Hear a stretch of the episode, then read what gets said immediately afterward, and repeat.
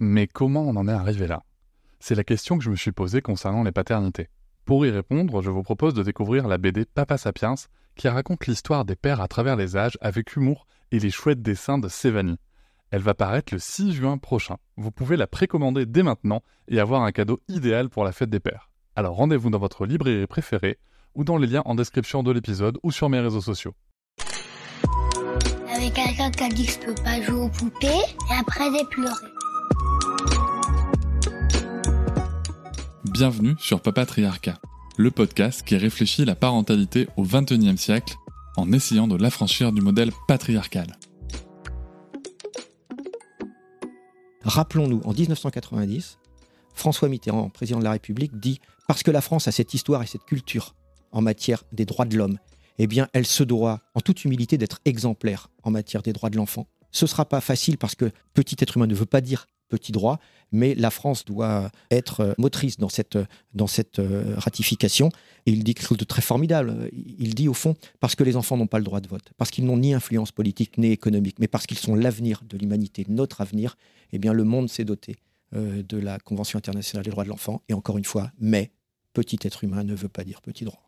Ma mission en tant que défenseur des enfants, c'est bien entendu de défendre les droits des enfants chaque fois que nous avons connaissance avec la défenseur des droits, des atteintes aux droits fondamentaux. Et depuis que nous sommes arrivés, c'est-à-dire depuis trois ans, hein, c'est plus de 10 000 instructions concernant des atteintes aux droits des enfants. Et puis mon autre travail avec la défenseur, c'est de promouvoir, c'est-à-dire de, défendre les droits de défendre les enfants et de défendre les droits en les faisant connaître, parce que euh, les enfants ignorent bien souvent leurs droits.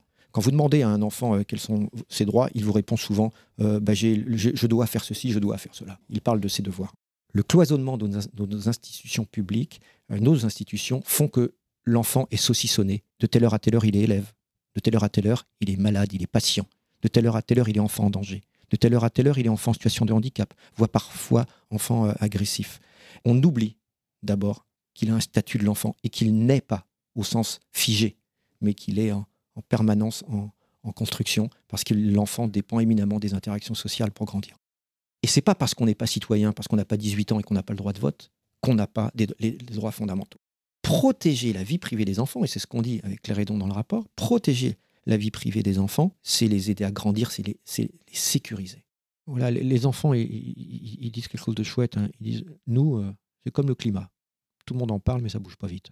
Et voilà, j'espère que cet extrait t'a plu. Tu pourras retrouver l'épisode en entier dès demain sur toutes tes plateformes préférées comme Apple Podcast, Podcast Addict, Pocket Cast ou encore Spotify. On peut aussi se retrouver sur les réseaux sociaux, sur Instagram, Facebook, TikTok, mais aussi tu peux t'abonner à ma newsletter, tu trouveras le lien en description.